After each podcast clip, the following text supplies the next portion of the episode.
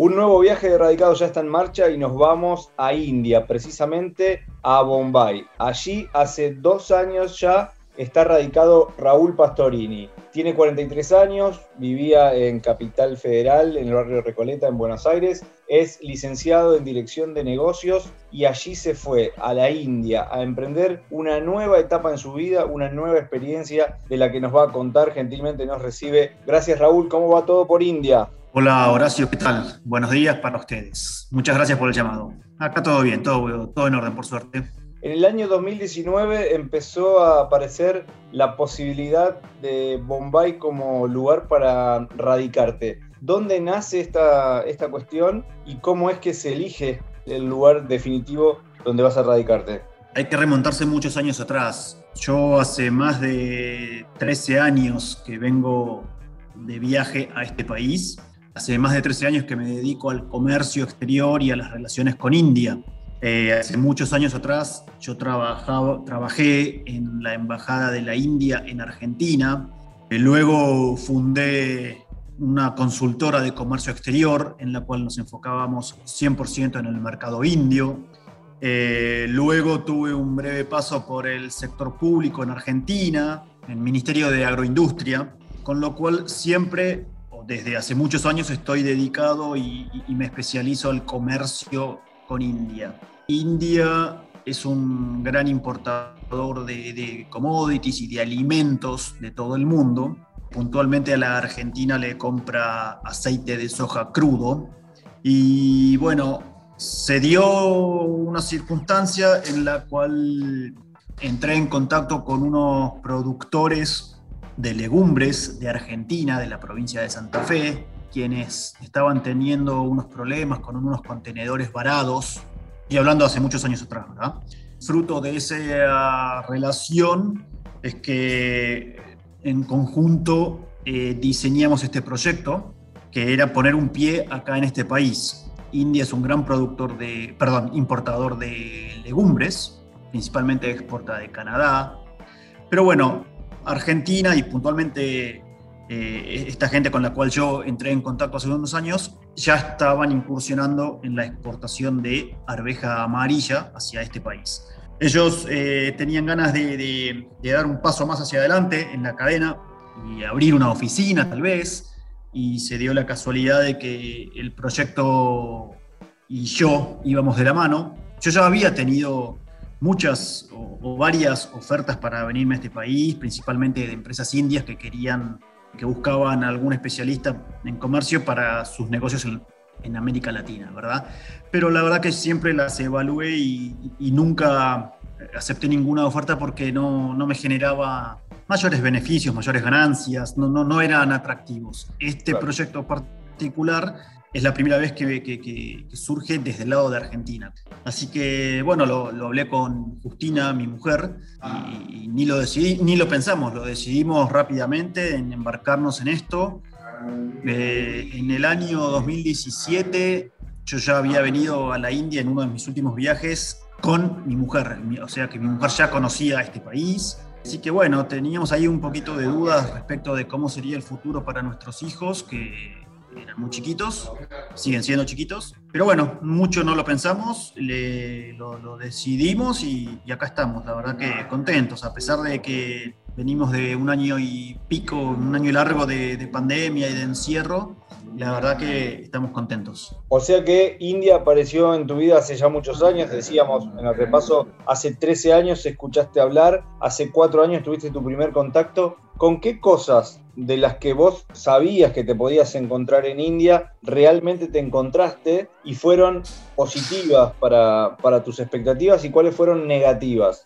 Y mira, yo la, primera vez que vine este año, lo corrijo un poquitito por si, no sé, por si no quedó claro. Yo la primera vez que vine a la India fue en el año 2008, hace 13 años. Y desde aquel entonces vengo a la India una o dos veces por año, hasta el año 2019 en el cual finalmente decidimos radicarnos, ¿verdad? A ver, cosas que me gustan y cosas que no, sacando lo laboral, por supuesto. Es algo no, tan, no tan eh, importante, pero bueno, el tema de la comida. A mí la comida me cuesta mucho acá, extremadamente picante. Mucha gente de tus oyentes habrá ido a comer tal vez a algún restaurante indio en Argentina y y yo también. Pero ¿qué pasa? Los restaurantes indios que hay en, en Argentina preparan comida india adaptada a nuestro paladar. O sea, le ponen ciertas especias, pero no las más picantes. Excepto que vos le digas que lo que es picante. ¿Entendés? Entonces yo ah, suelo, solía ir a comer a restaurantes indios allá en Argentina y decía sin picor, sin picante, y estaba perfecto. Acá es una cosa que no puedo tolerar. Otra cosa que es muy difícil de, sobrellevar también los monzones que están a punto de arrancar. Los monzones, para quien no sabe, son las temporadas de lluvia. Te llueve cuatro o cinco meses por año, entre 10 15 horas por día todos los días, todos los días. Arranca en julio y tenés lluvias agosto, septiembre, octubre y, un poco de noviembre. Y es impresionante, nunca vi tanta lluvia seguida, sin parar, sin parar. Te despertás con lluvia, te acostás con lluvia, tenés que estar todo el día cambiándote de ropa. Yo había experimentado los monzones, pero en los viajes que he realizado anteriormente venía por, qué sé yo, venía por una semana, ¿entendés? Venía por 10 días, venía por temas laborales, venía con una delegación comercial, venía a tener reuniones y me volvía. Nunca había vivido años enteros acá. Así que eso también.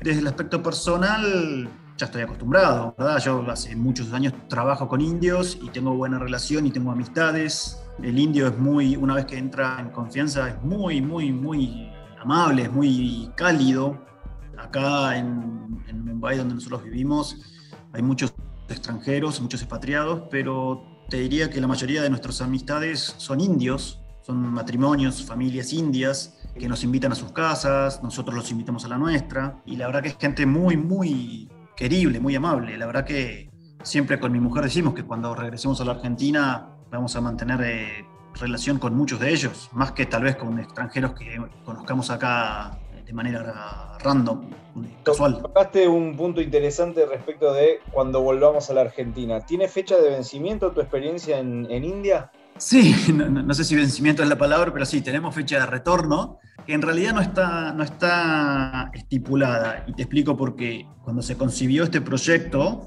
en Argentina, la idea original era entre 3 y 4 años quedarnos acá. Pero ¿qué pasa? El coronavirus te cambió todos los planes, ¿viste? A nivel mundial. Entonces, te ganó una estamos viendo. No sé, porque desde, depende desde dónde mires al proyecto, me refiero.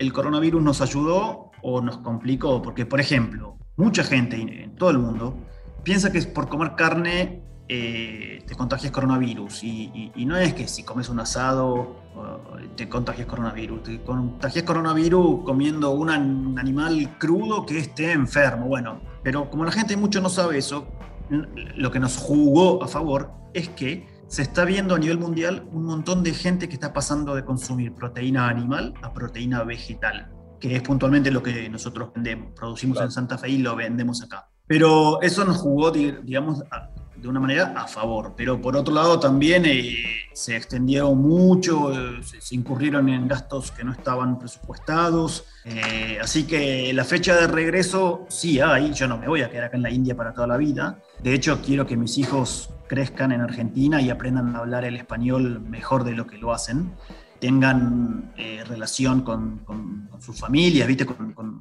mi familia, con sus primos, etcétera, hay, hay que rever la fecha de regreso a verla la hay, no se sabe bien todavía cuándo. Se va haciendo todo paso a paso y también hay que dejarse un poco que, que la vida los, los, sorprenda con diferentes eh, propuestas. ¿Qué tenemos que conocer si visitamos India, ya en tu mirada, no solo como, como un ciudadano radicado allí, sino como turista? Llega un argentino a India, ¿qué no se puede perder? Y lo que te dice todo el mundo, el Taj Mahal. Vos acá en la India tenés eh, edificaciones antiguas y modernas. El Taj Mahal es una edificación moderna, pero tenés cuevas que tienen 4.000 años de antigüedad, ¿entendés? Eh, ¿Qué sé yo? Que la gente busque en Google las cuevas de Elora o la isla Elefanta. Lo vamos o... a hacer y lo están haciendo seguramente ya. Bueno, eh, Mamalapuram en, son unas montañas en, en el estado de Tamil Nadu, al sur de la India. Tenés de todo para, para visitar. Tenés desierto en, en, el estado de Rajasthan, mayormente se hacen trips de, en camello y te llevan a dormir al medio del desierto. Podés dormir en carpa o a la intemperie. Tenés unas playas paradisíacas, nada que envidiarle a las Bahamas o a cualquier destino mayormente conocido. Acá en el estado de Goa, Kerala y Karnataka, tenés unas playas espectaculares. Estamos hablando del costa, de la costa oeste, ¿verdad? Sobre el mar Arábico. Al norte tenés las montañas, tenés los Himalayas, tenés para subir al Everest, a quien le guste escalar. Bueno, después tenés ciudades cosmopolitas increíbles. Bombay, donde yo vivo, si yo te pudiera mostrar una foto de la vista de mi oficina o de mi casa y yo te digo que estoy en Nueva York, me lo creerías, porque así es. A ver, haces cinco cuadras y te encontrás con, lamentablemente con villas y con gente durmiendo en la calle, es verdad, pero hay, hay mucha extrapolación, hay lugares de mucho dinero y, lugares extremadamente pobres, hablando en dinero. ¿Cómo, ¿Cómo haces emocionalmente para convivir con esa situación de la extrema pobreza, que se conoce mucho en India, y por el otro lado, el costado de la India, potencia mundial, perteneciente a aquel movimiento que fue llamado BRIC, donde estaba junto con, otros países también de, renombre, como estas nuevas potencias. ¿Cómo te afecta a vos desde lo, desde lo sentimental ese contraste?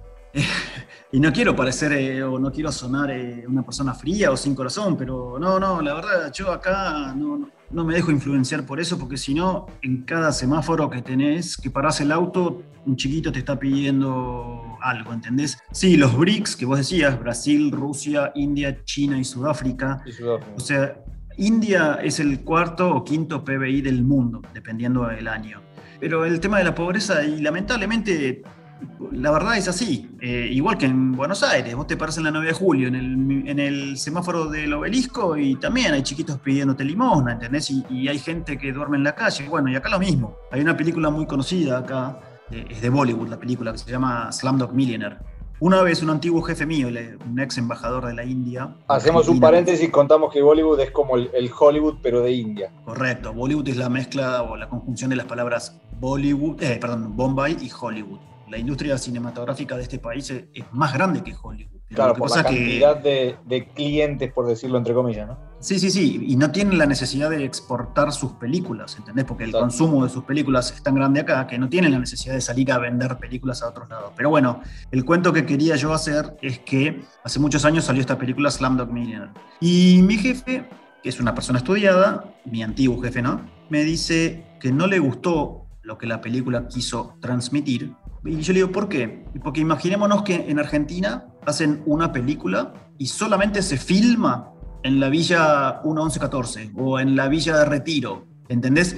Y te deja de lado demostrar todas las cosas lindas que hay en el país, desde los Andes hasta los esteros de Liberá o Mendoza o, o el sur de Bariloche, la Patagonia, etc. Entonces, y él lo decía con razón, la gente que vio esa película se queda con la imagen de que la India es solamente eso, la villa y los chiquitos maltratados que, que lo solían a pedir limosna, pero hay un montón de cosas extremadamente hermosas, lindas para, para, ver, para conocer, desde danzas hasta, bueno, la gastronomía, hay, que, a mí no me gusta lo picante, no quiere decir que, a nadie le guste, por supuesto, no, hay que pensar eso. A ver, volviendo a lo que me decías de, de qué, qué hay que conocer, es un país tan vasto que generalmente lo que se sugiere es enfocarse en regiones, en el norte o en el sur, en el este o en el oeste. Para la gente que no lo sabe, India es el séptimo país más grande del mundo en cuanto a superficie, ¿no? en cuanto a kilómetros cuadrados. El territorio. Es el,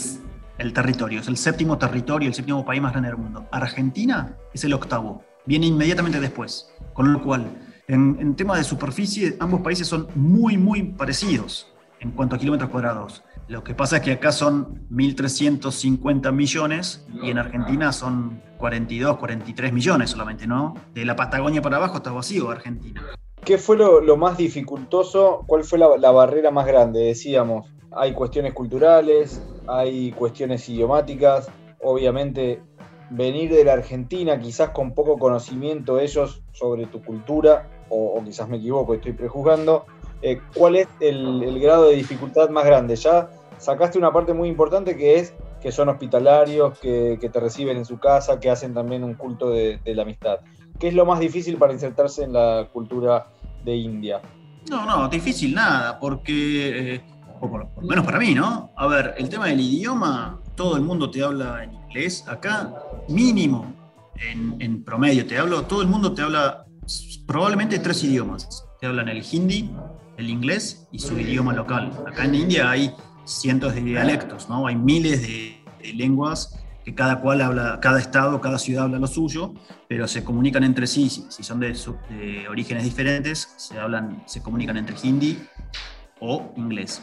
Cosa que, hago un paréntesis, quien tuvo la oportunidad de trabajar en comercio exterior con China, encontrará que los chinos es muy difícil que te hablen en inglés, es muy jodido perdón por la palabra, es muy jorobado que eh, comunicarse con los chinos, no es no así con los indios. Em, así que, no, bueno, y después la de siempre.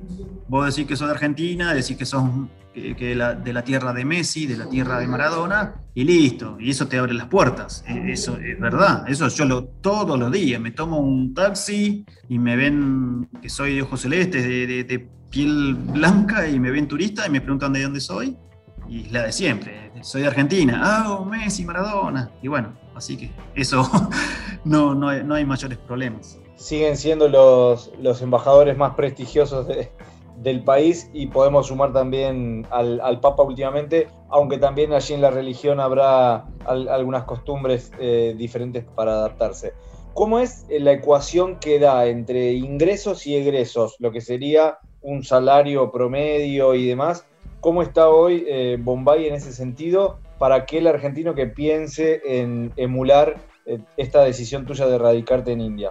Está bien, bueno, para un segundito, te vuelvo a, tu comentario previo. Acá el Papa no tiene ni idea quién es. Eh, acá, la, acá la religión católica casi que no existe. Acá de los 1.300 millones de habitantes y más, el 84-85% son hinduistas. Luego, en segundo lugar, con aproximadamente entre el 10 y el 13% de la población, vienen los musulmanes, o sea, la religión del Islam. Y el 4, 5, 6% restante se divide en otras religiones, como por ejemplo el jainismo y, y otras religiones más pequeñas. Pero acá el catolicismo es muy chiquitito y te diría, por mi experiencia, que mayormente se concentra en el estado de Goa. Es un estado que fue colonia portuguesa. La India fue colonia inglesa, todo el mundo, mucha gente lo sabe, excepto el estado de Goa que fue colonia portuguesa. Los portugueses construyeron un montón de iglesias, pero igualmente la, religión y el catolicismo acá ni, idea, no tienen ni idea. Bueno, y, siguiendo con tu siguiente pregunta, acá los salarios son bajos en comparación a, a Argentina, pero el costo de vida es muchísimo más bajo que en Argentina. Habiendo dicho eso, hay que ver si alguien, si algún argentino que viene para acá, la primera que hay que definir es si va a ser contratado por una empresa india o por una empresa argentina, porque si vos venís bajo formato expatriado, siempre se paga muy bien, porque se cobra el sueldo acorde a tu país de origen y te pagan la vivienda y te pagan un montón de bonus por el expatriado. Ahora, si vos venís a trabajar para una empresa india, sí, económicamente no, yo diría que no creo que hagas una buena diferencia económica. Sí harás una diferencia en el aprendizaje y etcétera, pero en cuanto a salario, me permito decir que, que son más bajos acá.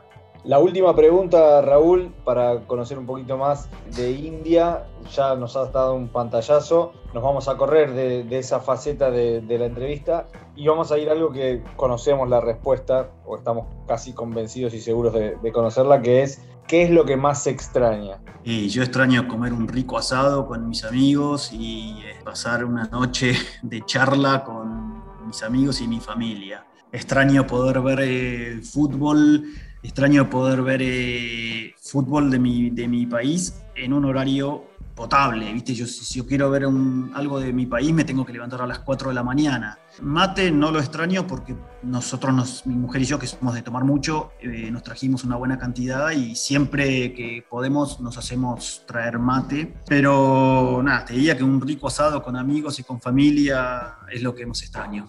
Ojalá que eso pronto suceda y gracias por, por estos minutos. Bueno, listo, Horacio, gracias a ustedes por el saludo y bueno, ojalá que más argentinos vengan a conocer este país, que la verdad que es lindísimo. Gracias, Raúl.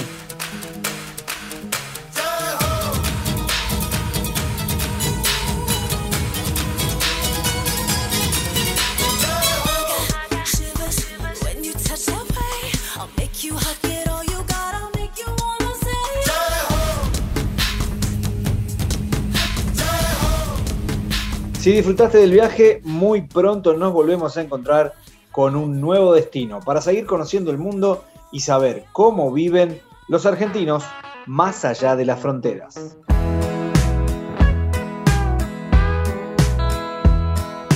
Viajo todo el tiempo a muchos lados.